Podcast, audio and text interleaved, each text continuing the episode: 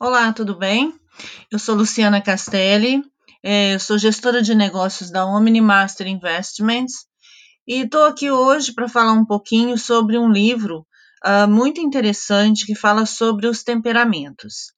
Né? Nesse nosso novo tempo que vamos viver a partir de agora, é, a parte de relacionamento pessoal e interpessoal ela vai ser muito, muito importante uh, nos negócios, nas atividades econômicas, uh, para a gente se relacionar, né, o, as formas é, de relacionamento e, e de entendimento entre empresas, entre cliente, atendimento, tudo isso vai mudar de forma muito radical.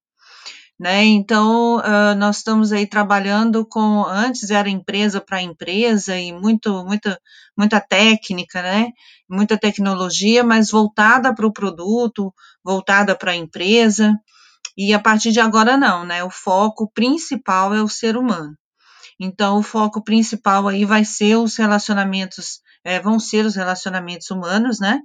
Então, é o human to human, e todas as técnicas e estratégias que a gente puder estar é, tá desenvolvendo para esse novo tempo.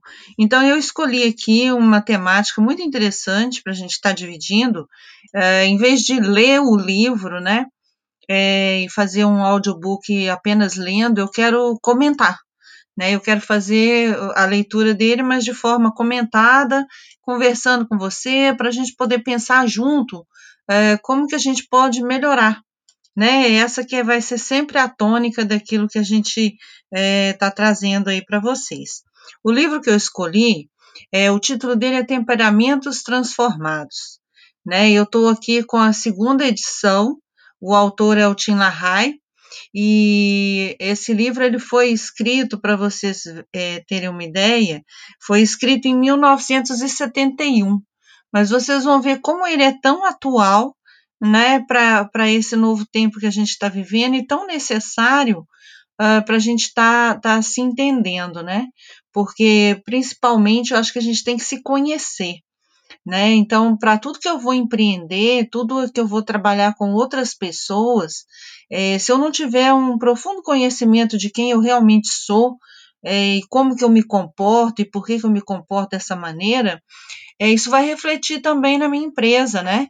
Vai refletir nos resultados que eu vou obter no meu negócio, porque basicamente tudo é feito de pessoa para pessoa, não é? Nada é estático, nada é, é simplesmente material.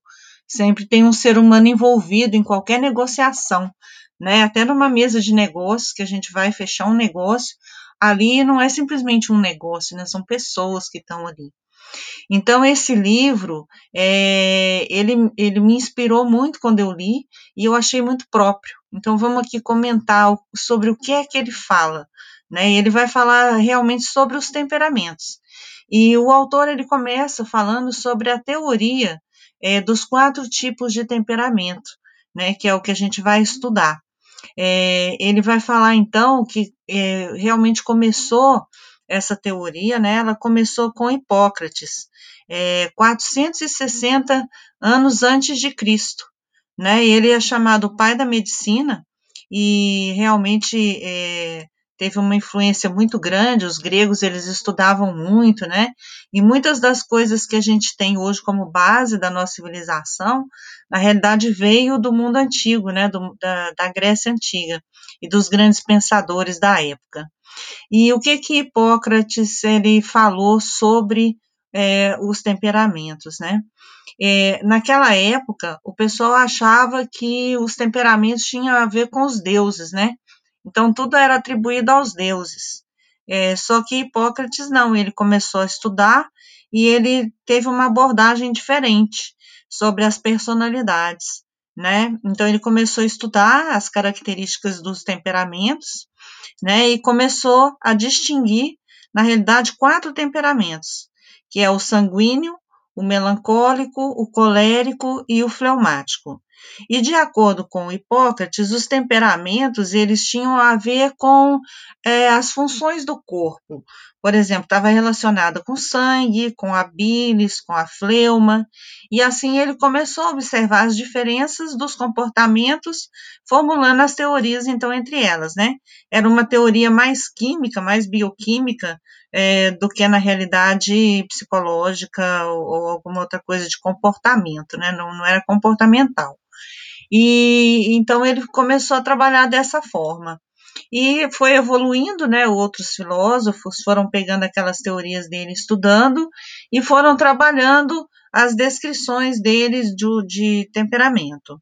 Né? E o filósofo alemão Emmanuel Kant, que foi é, provavelmente o que mais influenciou é, nessa teoria, ele vai destacando quais que são as características né, de cada tipo.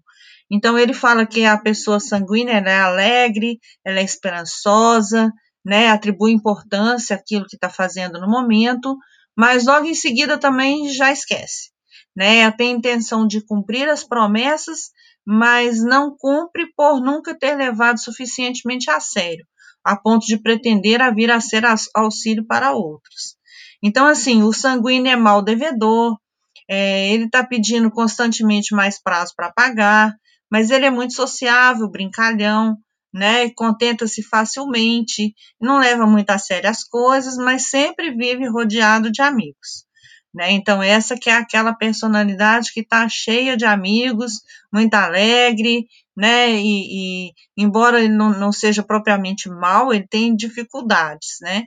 É, então, ele se cansa, ele se entedia facilmente com o trabalho, né? E, e, e, vai procurar divertimento em outras coisas, né? Ele é um, um ser, um ser instável, né? E não é muito persistente, né?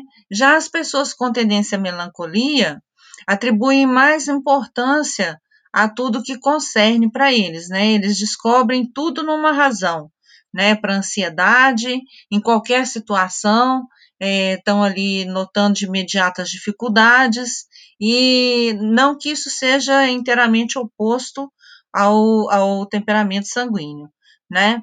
Eles não fazem promessa com facilidade porque é, eles prezam muito no cumprimento da palavra, né? E, e, considera que se não cumprir é complicado, é, não, não lidam bem com isso, né? E são muito desconfiados, né? São mais cautelosos e por essa, essa razão, é, muitas vezes eles é, ficam um pouco infelizes, né? Então eles são assim mais propensos à depressão e tudo mais. Já o colérico é aquele, é aquele que tem a cabeça quente, que a gente fala, né? Agitado, é, e, e, sempre está raivoso, né? Ele tem um ódio, é, assim, em relação a algumas coisas, a reação dele é muito rápida e muito tem, intempestiva, né? É, não é não é muito persistente, né? Mas sempre procura estar ocupado né? E, e prefere dar ordens do que receber, né? Gosta do, que o seu trabalho seja reconhecido, né? Dá valor às aparências, à formalidade, é orgulhoso, é cheio de amor próprio, é, costuma ser avarento também, muito cerimonioso, né? E é, não tolera desobediência, enfim, o temperamento to, é, colérico ele provavelmente vai ser o mais infeliz, porque ele atrai muita, muita oposição, né? Tem sempre, sempre tá briguento, né? Sempre tá brigando. Já o fleumático, né? Ele significa falta de emoção e não preguiça, como muita gente fala, né? É, ele tem uma tendência de não se emocionar com facilidade e também não se move com muita rapidez. É, e sim, tá, tá sempre é, é, uma pessoa mais moderada, né? E, e age assim por instinto.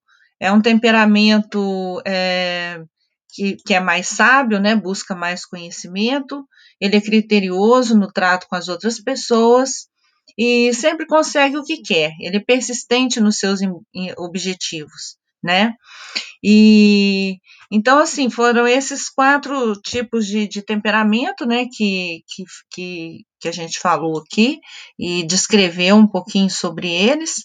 Isso foi o que os estudiosos eles é, é, estudaram, né? Depois foi evoluindo, mas é, sempre buscando as características, sempre buscando é, como tratar o temperamento e tudo mais. Né?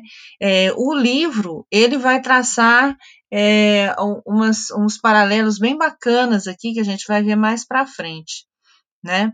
Então fica com a gente aqui que no segundo capítulo aqui a gente vai ter é, mais algum conteúdo para estar tá analisando.